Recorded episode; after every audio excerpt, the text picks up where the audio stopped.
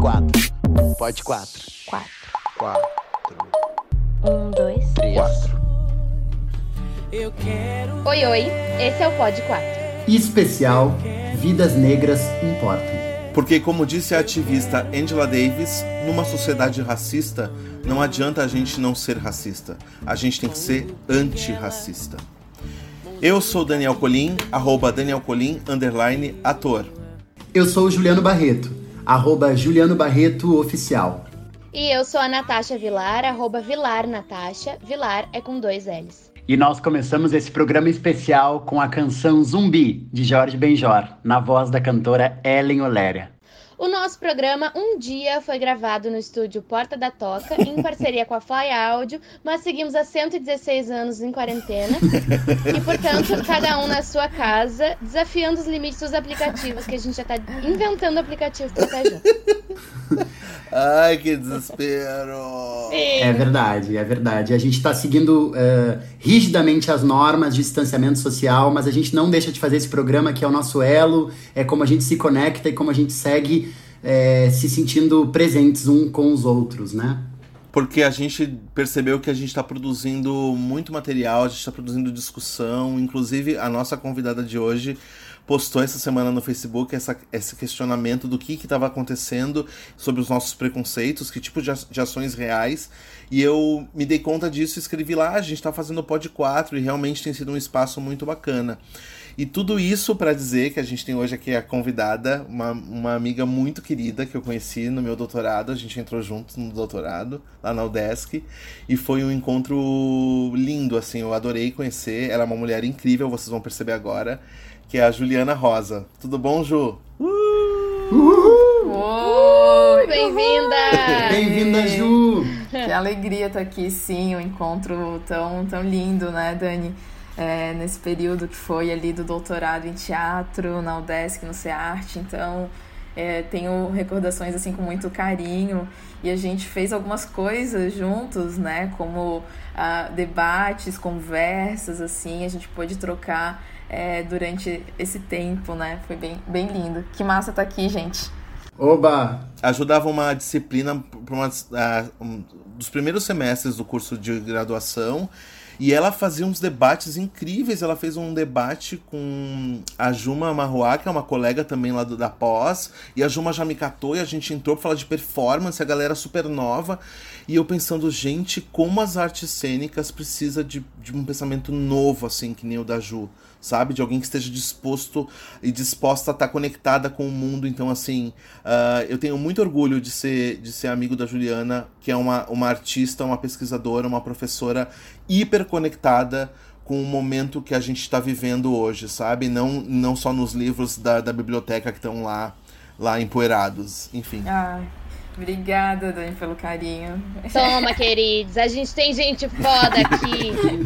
Ju, a gente, tá, a gente tá super feliz de te receber. Na verdade, a gente fica numa felicidade enorme de receber cada, cada convidade que vem falar com a gente. É, eu queria iniciar esse, esse nosso bate-papo conversando um pouco contigo e que tu, que tu trouxesse um pouco esse assunto eh, mostrando pra gente e conversando com a gente sobre a tua tese. A tua tese tem um nome super legal que são as reflexões sobre o teatro negro, uma análise a partir dos textos teatrais contemporâneos de autoria negra.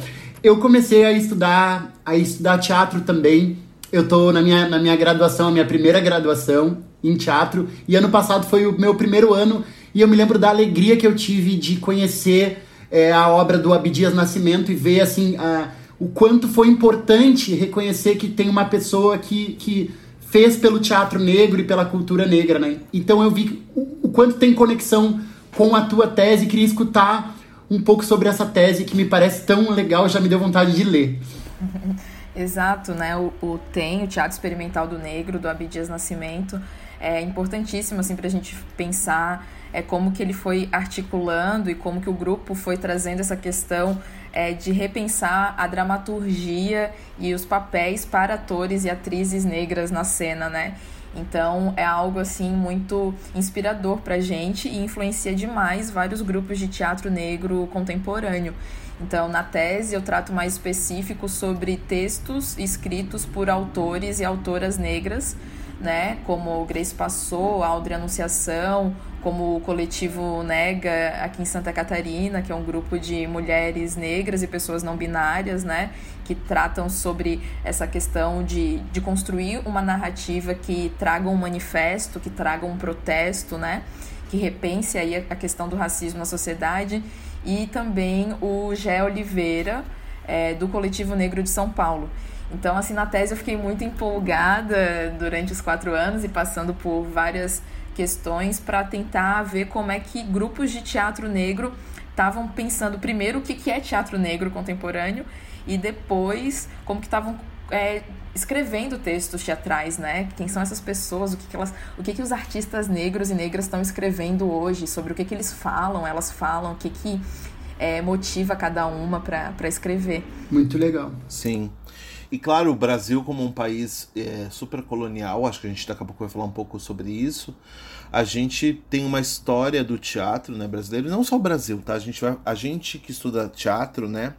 A nossa base do teatro é uma base ocidental, né? A gente aprendeu na, na, no, nas escolinhas de teatro, no, na graduação, que o teatro começou na Grécia, né? E aí tem toda essa formação europeia, europeizada e branca.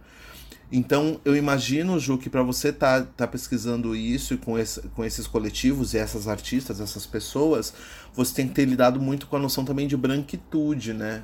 Com certeza, com certeza. A questão, primeiro, de é, compreender como que o racismo ele pode operar e funcionar dentro da nossa área, que é o teatro, né? Uhum. Como que a gente pode pensar que existem mecanismos aí que aparecem na cena teatral. Isso que você fala, por exemplo, a perspectiva histórica. É um primeiro ponto para a gente rever, assim, a maneira como a narrativa sobre a história do teatro, a origem do teatro, o teatro brasileiro, né? é a maneira como isso é contado e narrado.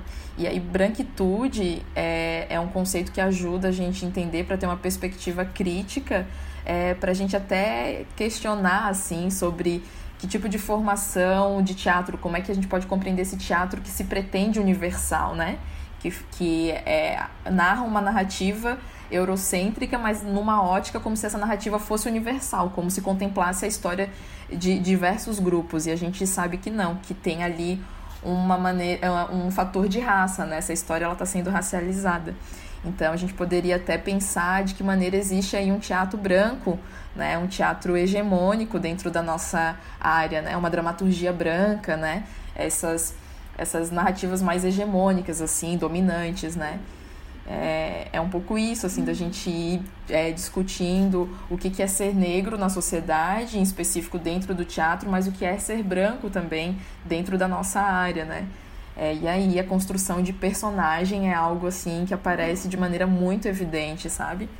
Personagens com determinados significados para atores e atrizes negras e determinados significados para artistas brancos. Sim. É, porque é interessante que essa, essa discussão uh, de, de, desse, desse que tu fala desse teatro branco e desse teatro negro também vai acabar por, por pela formação do brasileiro também, né? Porque e do teatro brasileiro também, porque a partir do momento que tu discute a branquitude, discute negritude e, e tu, vai, tu vai formando nós como, como porque eu sinto que a gente tem uma dificuldade muito grande em, em nos entendermos como brasileiros também, né?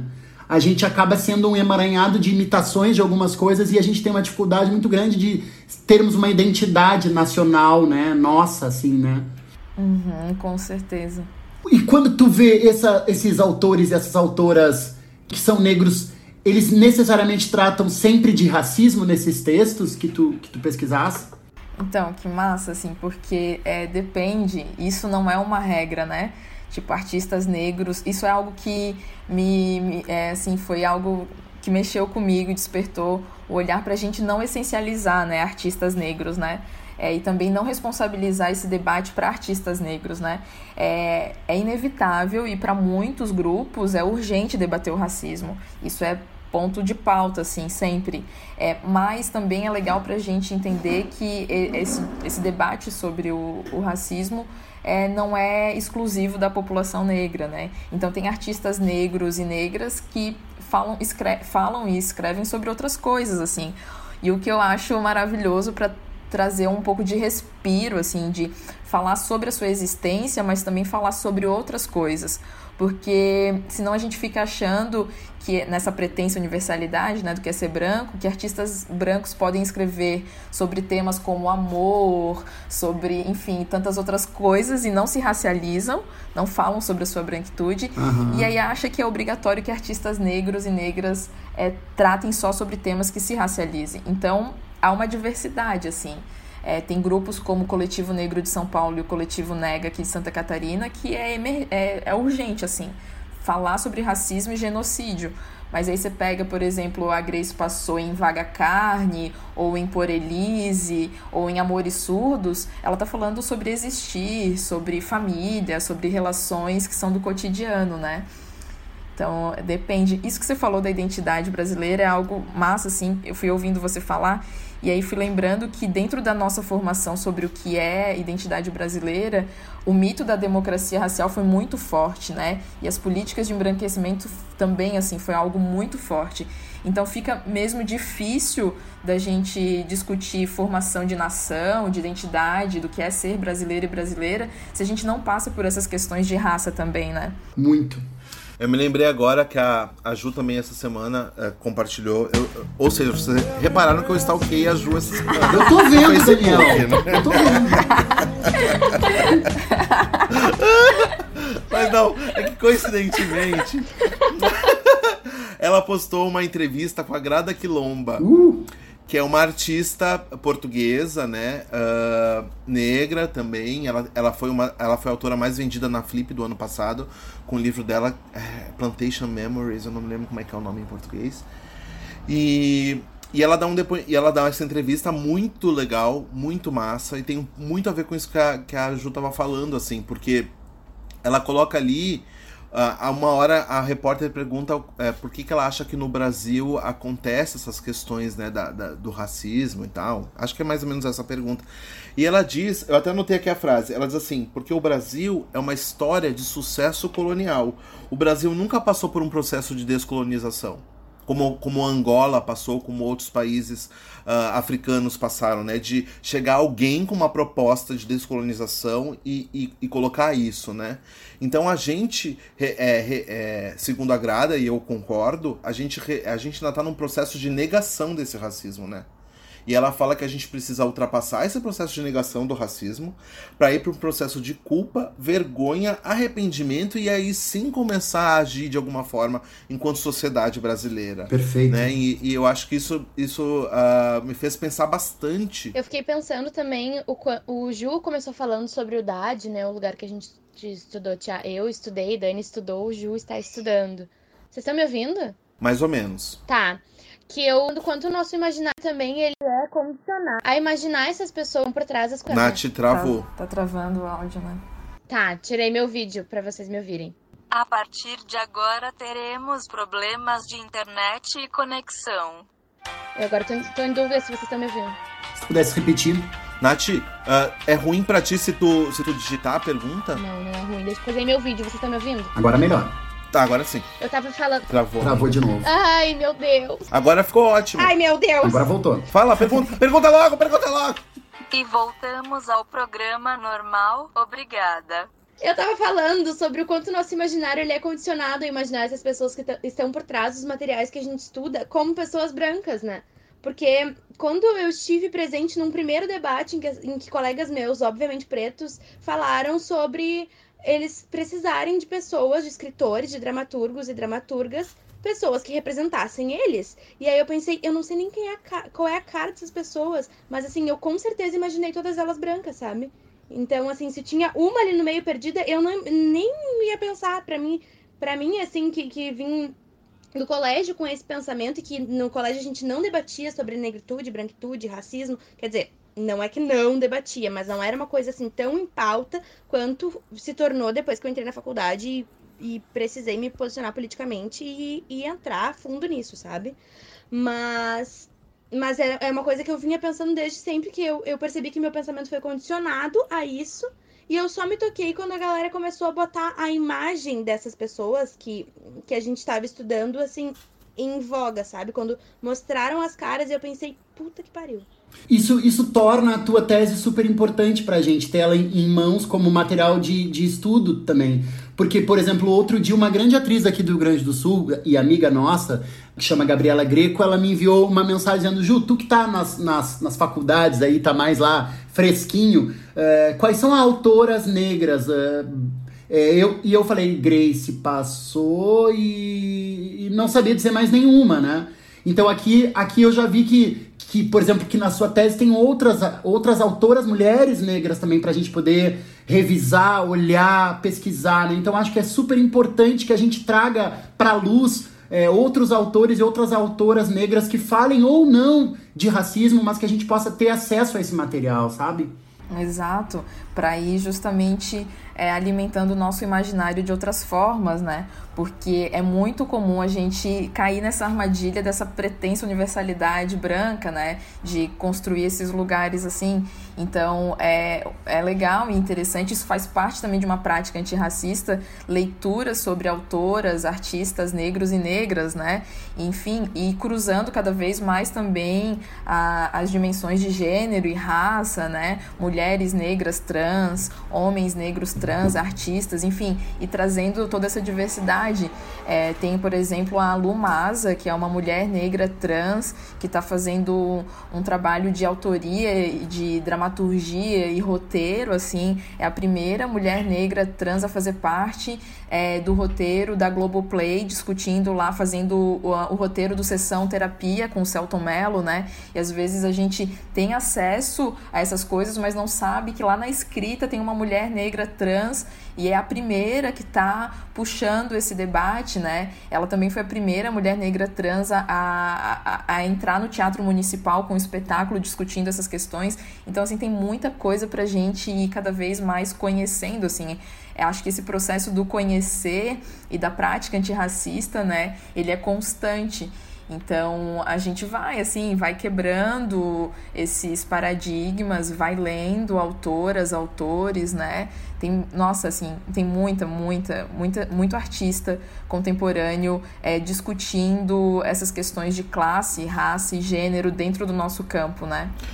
Ju, talvez eu vou te fazer uma pergunta super básica, mas eu acho que é importante para a gente entender sobre a própria frase da Angela Davis, assim, né? Ah, porque eu, eu acho que tem gente que não entende essa diferença entre não ser racista e ser antirracista. Como que você percebe isso? Uhum. Por que isso é importante? Sim, é importante porque uh, você ser contra o racismo é, não necessariamente é, te coloca como uma pessoa ativa no combate ao racismo. Você pode. Tem uma frase da, da Lia Weineschuma também, que ela diz que no Brasil, ela fez uma pesquisa sobre famílias interraciais, e ela diz que no Brasil é possível você ser contra o racismo, achar o racismo uma coisa horrível, terrível, ser casado com uma pessoa negra e ser racista.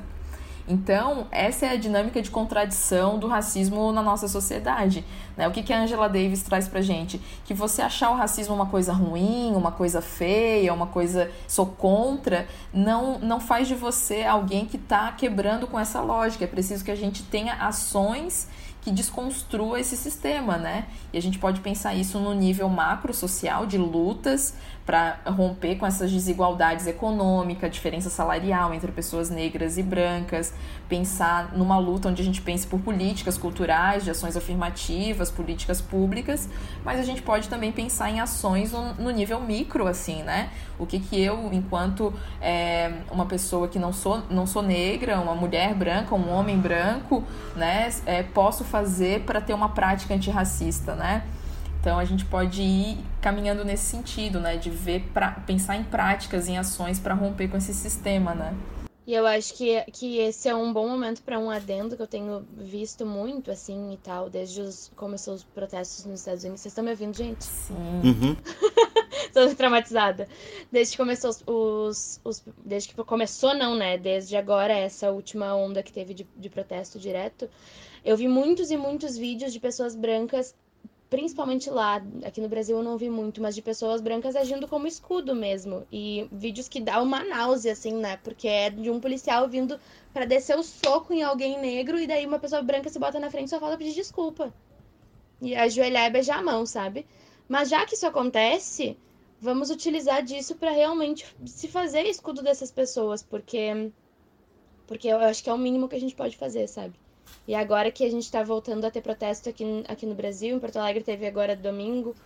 Bom, vocês não sabem que dia é hoje, né? Mas a gente tá gravando assim num dia após o, após o último protesto. Só teve um até agora, e eu acho que, que esse foi pacífico, até onde eu sei. Mas nos próximos a gente nunca sabe, e tudo tende sempre a, a dar errado, né? A dar brete.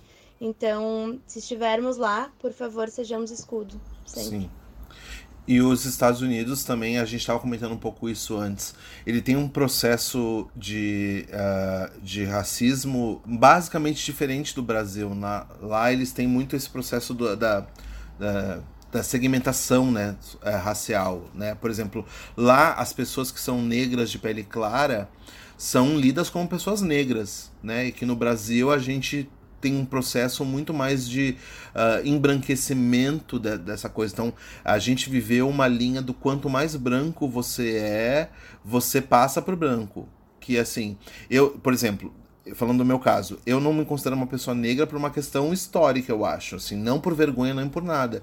Mas eu, eu sou filho de uma mãe que é negra, minha família toda é negra. E eu, e eu tenho a pele clara né? Mas eu acho que se eu vivesse nos Estados Unidos, talvez eu fosse lido como uma pessoa negra, né? Não como uma pessoa branca. E, e, e aí, é, é, esses meios do caminhos no Brasil é, rola, rolou durante muitas décadas. Eu, é o que eu tô sentindo, talvez esteja totalmente equivocado, tá? Tô falando do meu, da minha experiência rolou é, é, essa, esse racismo velado, eu acho, no Brasil, sabe? Do tipo assim, ah, não, tudo bem, você é, você é branquinho. A gente já falou um pouco sobre isso. A minha história do Juliano é bem parecida, assim, porque a gente somos filhos de mulheres negras, É. de família negra, e a gente tem a pele mais clara, Com pai branco. de pai branco, e aí a gente viveu essa coisa. A, a- a gente teve uma pedagogia a- a social dessa coisa da negritude que vem, né? Do tipo assim. a- a gente nunca sofreu as, as mesmas represálias que um corpo negro, negro mais é, com pele escura sofre, é evidente. Mas do quanto isso a gente percebeu na pele nessa referência. Da, o Ju tem uma frase linda, ele já comentou aqui, que a mãe dele falava assim: Que bom que tu é mais claro, porque tu vai sofrer menos do que eu. Não é isso, Ju, né? Mais ou menos, que sua mãe falava. É, é. Que pra mim. Que ela, que pra mim não é. Ela sempre foi muito dolorida de escutar, né? Porque eu não queria sofrer menos que ela, né? Eu queria estar junto com ela nesse sofrimento, né?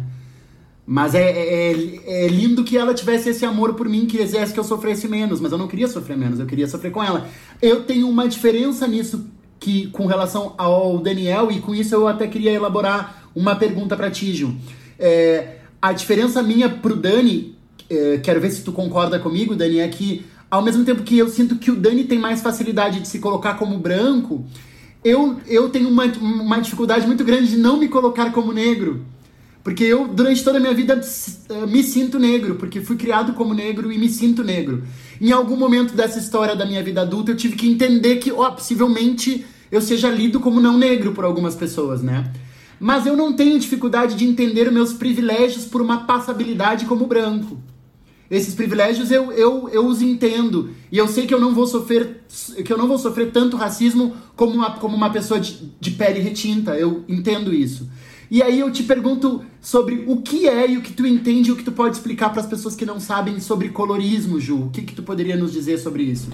É justamente essa dinâmica, né, de que no Brasil é, o racismo ele se dá por conta do fenótipo e da cor, né? Vocês estavam falando dos Estados Unidos. No Brasil, no- nos Estados Unidos, a maneira como raça opera é muito distinta, né? Nos Estados Unidos, raça tem uma compreensão muito ligada à origem. Então, se você tem uma origem, uma descendência é, africana, você se identifica como negro, negra, né? É, e aí é, é black, né? Preto, na verdade, né? Porque lá nigger é extre- extremamente pejorativo, né? Então, aqui no Brasil, o racismo se dá muito por base da conta, por conta dos traços do fenótipo, né? Ca- Cabelo, olho, traços de nariz, boca, né? cor da pele. E aí, quando a gente discute o colorismo, é pra gente pensar como que o, o fenótipo e a cor da pele, quanto mais escura essa, pigmentação, é, o quanto essa leitura desse corpo é, vai estar tá ligado aí a processo de discriminação e a racismo, né? Mas isso não quer dizer que os outros corpos não, não, é, não tenham experiências ou não lide com isso em alguma medida. O que é complica complicado ou complexo no caso do Brasil é justamente como que a gente foi construindo a ideia também do mestiço, o mestiço como algo vergonhoso, como algo ruim, é, degenerativo, assim, né? Tem um livro é, que se chama O Idioma da Mestiçagem, que trata muito sobre esse percurso histórico né, do, da identidade do que é ser mestiço no país, da Larissa Viana, se não me engano. Então, é, são coisas assim para a gente sempre estar tá discutindo, e por isso que é complexo negros de pele clara também, né? É, fica sempre nesse entre lugar, como que eu me coloco? Eu sou, eu não sou nem branco o suficiente para ser lido como branco, mas também não sou preto o suficiente para ser lido com, como preto. Parece que sempre está num entre lugar, né? É, não é o não, não tá suficiente. Isso é, são casos assim é, dessas dinâmicas interraciais no, no país. Mas o que eu acho massa assim sempre é a gente cada vez mais empretecer por mais que eu tenha traços, é, né, quando a gente entende assim a categoria negra, a identidade negra como também uma categoria política, a gente vai empretecendo esse país, sabe? Boa. Por isso é um pouco do que vem acontecendo nos últimos tempos. Ai, que né? lindo isso. Perfeito, Ju. Lindo. Eu, nossa, eu, eu, eu vivo muito isso. Eu me lembro, também já comentei aqui no Pod 4 alguma vez. Eu lembro que eu vi o espetáculo Isso é um Negro. É uma pergunta, né? Isso é um negro? Uhum. E um dos person... e um dos atores, né, eles contam um pouco as suas histórias de vida. Um deles fala muito de uma relação muito parecida com a minha, assim. Ele tinha a pele um pouco mais escura que a minha, mas ele fala disso, de que ele tinha o pai negro e a mãe branca, ao contrário de mim, e que ele foi criado para ser um homem branco, assim. E aí ele chegou no teatro e, e, as pessoas falavam que ele era negro e ele não, não, não aceitava, né? Dele. A, a história é, é para rir, mas é triste. Porque querem que ele faça o Otelo e ele jura que ele vai ser o Iago e ele não entende como é que ele vai fazer o Otelo, né? Uhum. E, e, eu, e eu sinto isso muito, e eu me lembro uh, perfeitamente que uma vez também, quando eu tava fazendo um espetáculo, e veio uma moça da audiodescrição e me ligou, que é muito minha amiga, e falou assim, como é que tu quer que eu te descreva? E eu não sabia. Porque eu falei assim, ah, eu me descreveria como moreno. E ela falou assim, sim, mas é uma pessoa cega, moreno não é exatamente o que você pensa que é moreno, né? Uhum. E, a gente, e aí foi muito legal, porque honestamente eu me sinto um pouco muito nesse lugar que a Ju falou assim do desse meio do caminho. Eu não digo que eu sou negro porque eu, eu às vezes fico um pouco constrangido de dizer e alguém me confrontar, e porque eu tenho a pele bem clara, e ao mesmo tempo uh, eu não tive essa. Diferente do Ju, que conviveu com uma família toda negra, a minha família negra era mais distante, né? Eu convivi com a minha família branca, então também tem isso. Então, mas eu achei lindo isso, Ju, e eu. eu uh, realmente eu vou desligar aqui vou pensar muito nisso, porque essa ideia do empretecer é algo que eu tenho uh, pensado bastante nos últimos anos e não tenho sabido como fazer. A minha família materna, assim, é, eu, eu percebo neles uma evolução muito grande, assim, uh, no sentido de como lidar com a negritude, sabe? Eu me lembro nos anos 90, assim, que era a minha, a minha infância, assim, os negros da família todos se tratando de, uma, de uma maneira que eles entendiam como carinhosa, mas eles se chamavam por nomes de macacos, assim, sabe? E aí, macaco, tudo bom? E aí, chimpanzé? Como é que vai?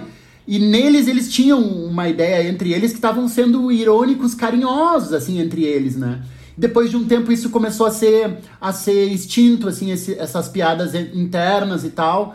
E aí eles passaram a não, não falar mais isso, começaram a entender que isso era politicamente incorreto entre eles.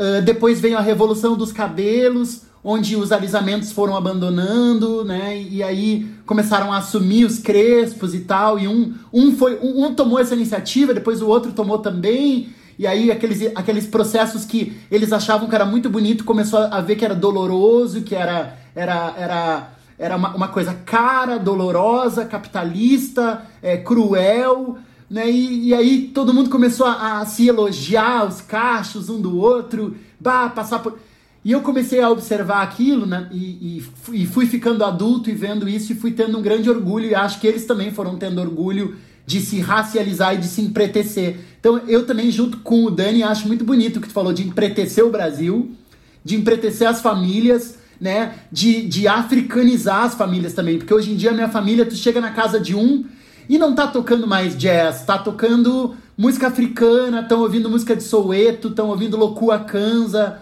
sabe? Então eu acho muito, muito legal isso, da gente ter mais orgulho de ouvir, ouvir, ouvir ponto de macumba, ouvir música de candomblé e não achar feio essas coisas que tem que são ligadas à matriz africana e começar a se a se a se a se orgulhar da nossa raiz, sabe? Acho que isso é muito importante pra gente. Sim, sim, é um processo de construção, assim, né? De, de, de reconhecimento das suas identidades, reconhecimento de si, do outro, né? Porque imagina, numa sociedade que diz o tempo inteiro, eh, que é estruturada pelo racismo, que diz o tempo inteiro que ser negro é algo ruim, você não vai querer se identificar com isso. Você não vai construir uma autoestima positiva ou uma identidade, é, né, assim, empoderada, para dizer um termo que está sendo muito usado. Né? Você não vai nascer assim, uau. É, você vai construindo isso a partir do momento que você desconstrói uma série de significados que você vai entendendo. Não, esse não, essa não sou eu, é, porque essa, esse significado é um significado é, é, construído ao longo da história e não é isso, né? Então você tem que rever é, o que muita coisa, enfim, as dinâmicas familiares assim, acho que é algo extremamente complexo também. É, dentro da minha história também vivi isso de, de me identificar como mulher negra a partir dos 17, 19 anos, quando eu entrei na universidade porque minha mãe é branca, meu pai é negro e não foi no espaço da família. Minha família, é, por parte de mãe, que eu tenho convívio, é branca, são todos brancos. Então, dentro do meu processo de, de identidade, era algo que era negado, assim. Todo mundo me amava, eu sabia que eu era diferente, mas essa diferença não era reconhecida. E aí aconteceu algo muito bonito esse recentemente que eu tava saindo de casa agora, esses dias, para vir para casa da namorada e a minha mãe estava assistindo o documentário da Michelle Obama e aí ela soltou uma frase assim: "Nossa, eu precisei esperar minha filha ir para a universidade, é, conversar com ela. Ela começou a pesquisar sobre isso para eu entender o que era o racismo, porque eu não enxergava minha filha como negra e não, não, não enxergava o racismo. Então, essa é a complexidade da sociedade de como chega na gente, nas nossas famílias, né? Então, assim, é, é um processo da gente ir se empretecendo e reconhecendo mesmo as nossas identidades. E não é algo fácil, assim, não é algo simples, é, não é algo é, tranquilo, porque está justamente é, ligado a partir dessas crenças, né, do, do imaginário racista. E, mas a partir do momento que você vai é, se reconhecendo, compreendendo, né, é, o seu lugar, as suas identidades, é também um processo de libertação, assim, de tirar essa máscara branca, como diz o Fanon, né? Tu falou agora em reconhecer filha, eu acho que é um momento ideal, né, pra gente, pra gente fazer algo muito legal. Tem uma menina que a gente assistiu juntos, eu, o Dani e a, Nata, a Natasha, e a gente ficou apaixonados por ela. E aí a gente foi atrás dela, a gente conversou com a mãe dela e pediu autorização para ela gravar um áudio pra gente, porque a gente ficou muito apaixonado por essa menina. Então vamos escutar a Naya. Um, Dois. três, pode quatro. O que tá rolando pelo mundo? Olá, meu nome é Naya, eu tenho 8 anos e sou do ensino fundamental. É muito legal ser negra, sabia? A gente, a gente luta, luta, luta, é muito difícil. Porque a gente luta, luta, luta muito mais, entendeu? E daí a gente fica cansado. Mas os nossos ancestrais também ficam cansados. Estavam cansados, né? Mas eles deixaram a força dele como herança pra gente. Vidas negras importam sim. Todas as vidas importam. Mas as vidas negras, nesse momento e sempre, estão sendo extintas. Nesse momento. Entendeu? Aqui, uma vida negra está morrendo. Bem agora, bem nesse instante. Vem nos ajudar a acabar com esse racismo. Nós negros estamos insufocados. Nós queremos respirar. Por favor, só nos ajude.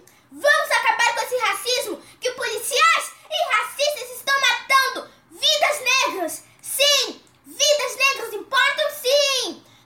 Você sabia que o jovem negro é assassinado aqui no Brasil a cada 23 minutos? Pois, se você não sabe, vai pesquisar. Vocês que dizem que o racismo não existe.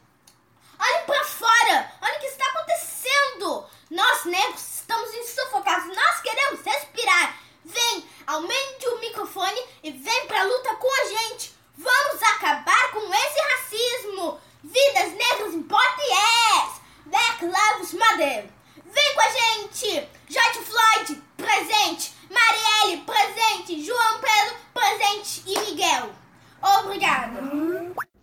Gente, eu sei que vocês estão sentindo a mesma coisa que eu, pois eu fiquei passada ao ver e ouvir esta menina. Eu fiquei pretérita nessa criança.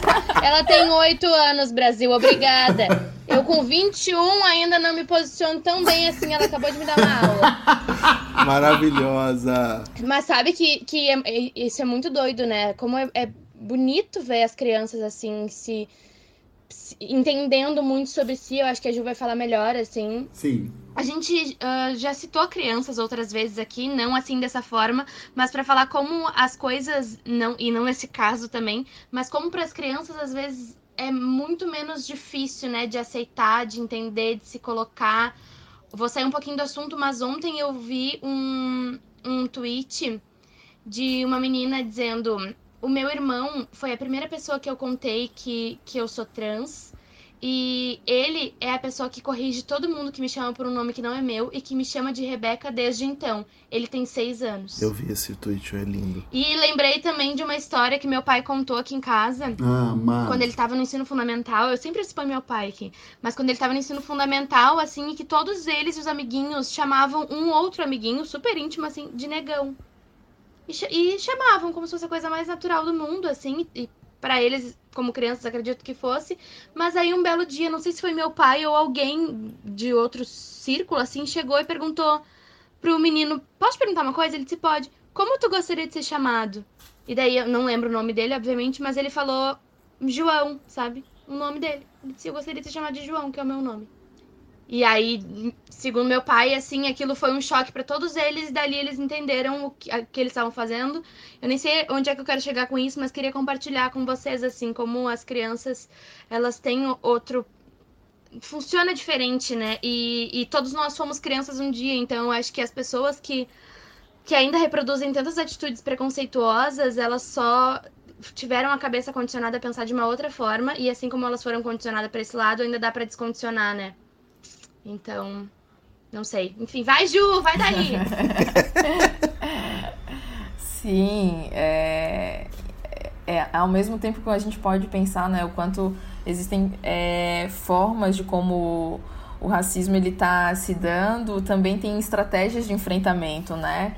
E, e tem, tem isso, tem muitas crianças que já é, que conseguem lidar de uma outra maneira ou vão construindo isso de uma outra maneira, mas ao mesmo tempo, assim, na minha experiências, em, em experiências pontuais na escola, isso pode ser muito ah, um processo muito doloroso, assim, sabe? As piadas, ah, o, né, os comentários de colegas, é, a- a maneira como as crianças falam do cabelo de, de meninas negras, né? É algo que nem sempre dentro do cotidiano ali da escola se dá de uma maneira é, muito né, tranquila, assim. Eu já, já vi casos assim de, de, de- Eu trabalhei um tempo como assistente pedagógica de atender casos da estudante chegar chorando é, na sala porque ela não aguentava mais assim as piadas sobre o cabelo e a maneira como isso estava afetando, entende? Então é, é isso, assim, é como que né, a gente pode discutir o brincar so- solitário das crianças negras, né? Poucos amigos e amigas. Então são várias discussões assim que acaba causando um certo desconforto, mas a gente sabe que isso tem a ver com uma dinâmica muito específica, né? Que é essa que a gente está discutindo aqui. que tem muito a ver com, essa, com esse debate, com essa conversa, porque ah, me parece evidente que a, que a Naya ela tem um. Ela deve ter um, um, um contexto familiar, um contexto de pessoas, né, que ela convive. Esta criatura que mandou esse áudio, que vocês ouviram, né, a voz dessa menina, ela na verdade ela mandou um vídeo pra nós, tá? A gente extraiu o, o áudio do vídeo. E no vídeo ela está com uma camiseta escrito Lute como Dandara. Ela tem oito anos, gente. Então, Isso é incrível. isso é né? incrível, assim, é incrível o tipo de acesso que essa menina teve, né? É. E o tipo de acesso e de, e de informações que ela teve, o tipo de assimilação. Me lembrei também, comentei com a Ju quando eu mandei o áudio pra ela. Vocês devem estar ouvindo e sabendo que a gente está falando muito desse, desse episódio, tá, tá por causa da reverberação do George Floyd, do assassinato dele lá da polícia norte-americana, que reverberou num, num, num embate eh, foda, assim, com a comunidade, né, da, da cidade e tal, mas que também é um caso que acontece muito no Brasil, todos os dias, a gente sabe.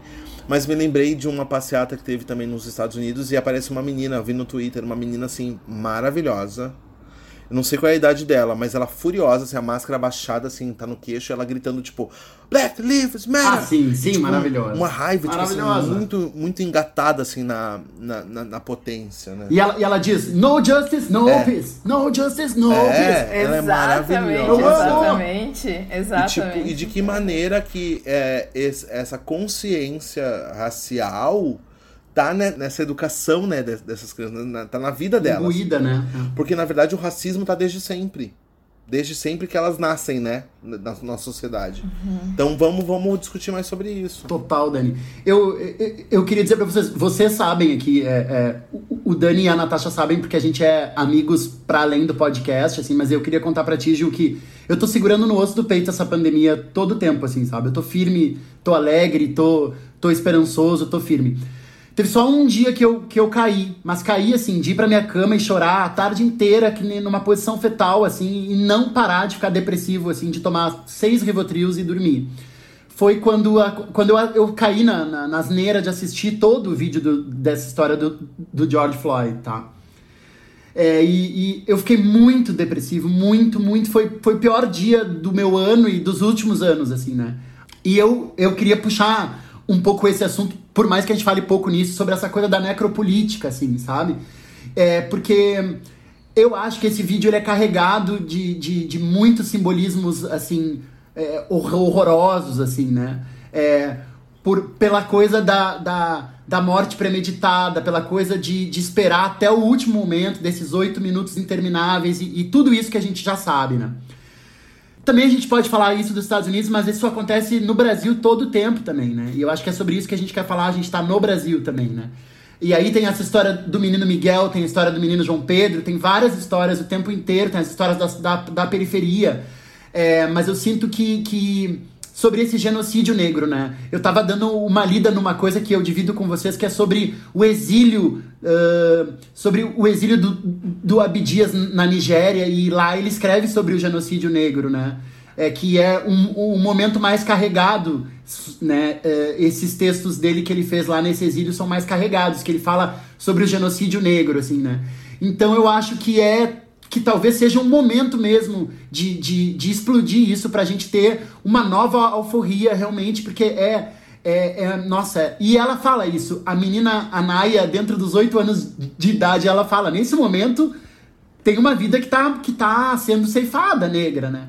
Então eu acho que isso, isso mexe muito mexe muito comigo, assim, é, para mim é muito doído, né? E talvez de toda essa pandemia é engraçado nesse momento isso também eclodir também, sabe? É, é muito louco isso tudo, assim.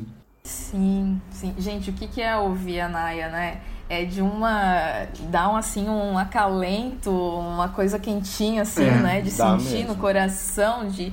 Né, um afeto, uma força, inspira a gente. E o que ela tá falando é algo extremamente importante, né? Estamos cansadas. Ela fala, tem um momento que ela fala, né? A gente tá cansada, a gente tá cansada. Então vem, o que, que você pode fazer? E convocando as pessoas, assim, né? Convocando a repensar e vir para para a luta é, e então é inspirador assim ver ver e ouvir né é, uma menina de 8 anos uma menina negra tendo essa compreensão assim e, e com essa é, com esse convite né convidando é, Convite. né? Convidando, assim.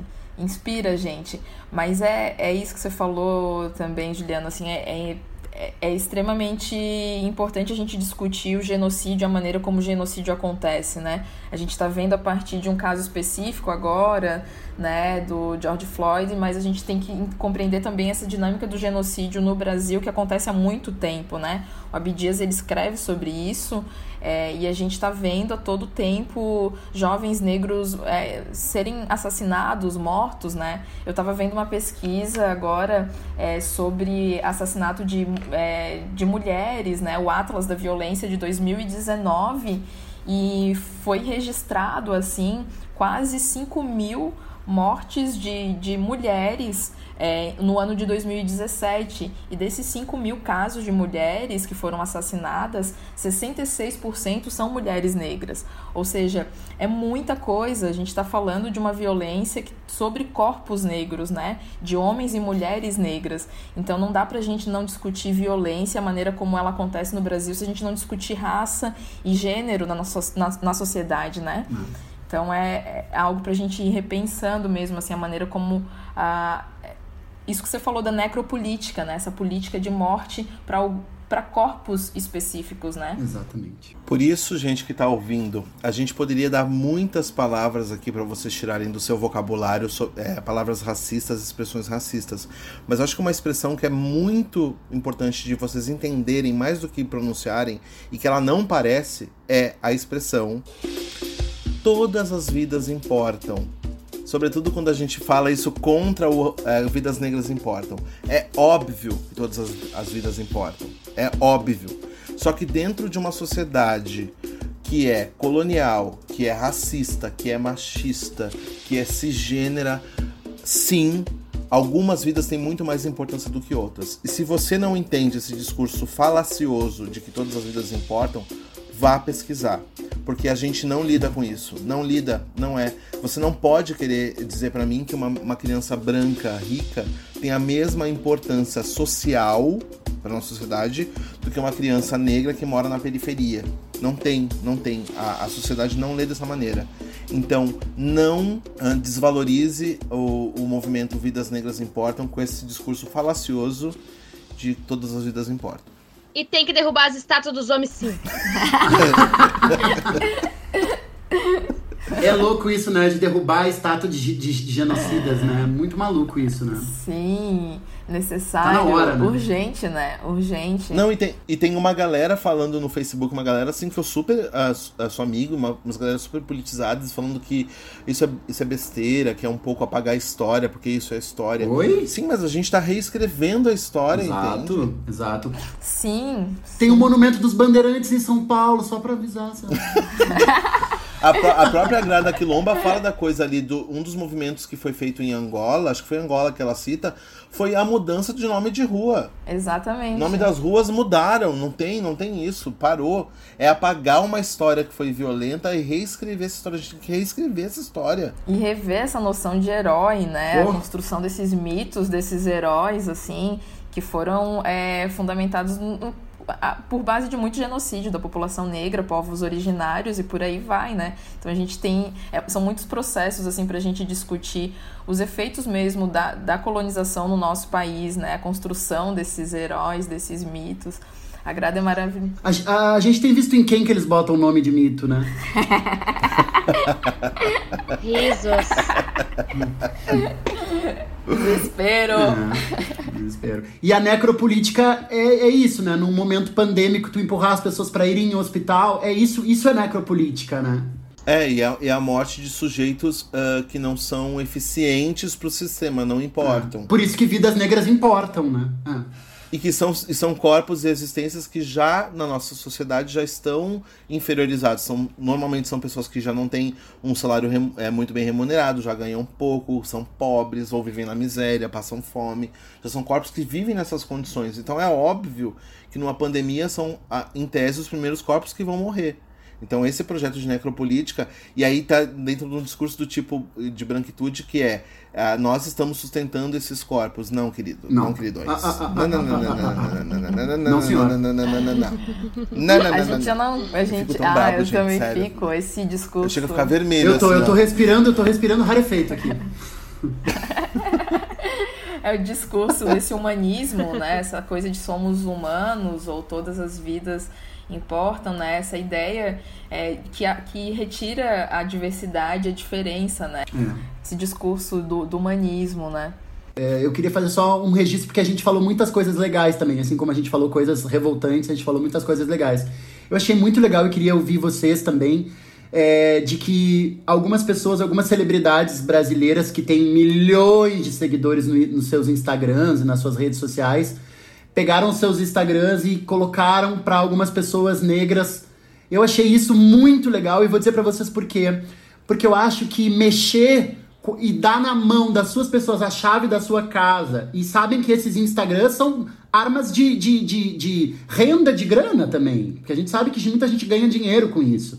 E colocar ele na mão de pessoas negras, pessoas trans, né? E, e, e dar para essas pessoas divulgarem o seu trabalho e divulgarem pautas antirracistas, eu acho que é, é algo muito legal. Então eu fiquei muito feliz com essas pessoas que fizeram isso. Isso virou uma espécie de ondinha agora. Outras pessoas estão fazendo também. Eu acho isso muito legal, sabe?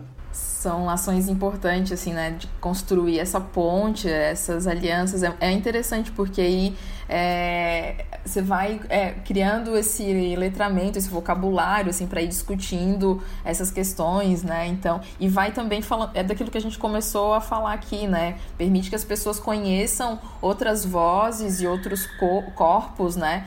Então isso é bem, é bem bacana, assim, bem, bem interessante. É uma forma, né? Eu tinha pavor daquele Paulo Gustavo. Mas aí ele me deu. Ele me deu o Twitter dele pra Jamila Ribeiro, já ó.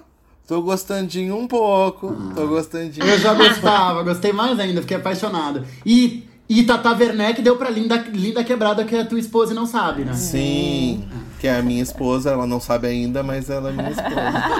Amo. Adoro. Ju, a gente quer muito te agradecer. Esse papo poderia render muito, muito mais, assim. Ah, mas eh, foi muito, muito rico as, as informações que tu colocou, os, as sugestões de artistas que tu trouxe, de leituras. Acho que a gente, quem tiver interesse pode pesquisar. E não sei porquê, eu tava discutindo com a Ju essa semana. As nossas teses, a minha dela, ainda não estão no site da UDESC. Então, ah, vocês não vão conseguir achar a tese da Ju lá. Ah, mas aí, como é que a gente faz, Ju? Como é que a gente pode ter- tentar ter acesso à tua tese se alguém se interessar? Pois é, isso é uma coisa que eu tenho pensado, não está disponível ainda, acho que por conta da, do isolamento, né, da pandemia, ainda não está disponível. Nossa turma foi uma das, das últimas, né, a fazer a, a defesa. É, eu tenho, assim, disponibilizado, sempre que alguém me escreve, me procura, eu envio no privado e disponibilizo o PDF, assim. Ai, deixa tuas redes pra Sim. gente, então, de repente. Adoro. No Insta é arroba Juliana com dois N's, underline Rosa de Souza. E no Facebook é Juliana Rosa de Souza, Souza com S ou com Z? Souza com Z. Tá. Aí lá dá pra trocar e, enfim, Ótimo. né, enviando, mandando, fazendo essa troca. Arrasou. Arrasou. Obrigado, Ju. Obrigada, Ju. Foi um super prazer conversar contigo e te conhecer. E deu vontade de conhecer ao vivo. Quando passar isso tudo, vamos combinar de se encontrar. Sim. Vamos, gente, vamos, né? né? Ai, que saudade da. Daniel Colinho, um- uma, uma reclamação oficial, Daniel Colinho. Como é que a gente foi a Florianópolis defender a tua tese e não tomou uma cerveja com ela ao vivo? Mas eu, eu pensei isso, sabia? Mas, eu a gente, pensei mas eu bem tentei isso. encontrar a Ju. a- Na época que ela tava trabalhando muito, a gente não conseguiu se ver. A gente não consegue. Exato, da defesa. Ele passou pra ti a responsabilidade, Juliana. Ai, a gente vai ter que ir de novo, né, gente? É isso que Vamos ter acontece, que ir de vamos ter novo. que ir de É novo. isso, gente, é isso. Bora, bora. Uma pena, mas vamos ter que ir de novo. Bora. Que massa, obrigada. E era isso, gente. E pra vocês que estão ouvindo, a gente queria também mandar um beijo. Lembrar que a gente tá encerrando a nossa tem- primeira temporada do Pod 4 com o trigésimo ah, episódio. Daqui a mais dois episódios. Então se preparem pra ter saudade de nós. Eu ia dizer, amigo, tu tá falando trigésimo, mas só tem dois dedos na tua mão apontando. Mas o povo não tá vendo. Tá bom. O povo não tá vendo, é só áudio. Tá bom, isso aqui é um podcast. Ok. Isso já são surpresas pra segunda temporada, Natasha, tá?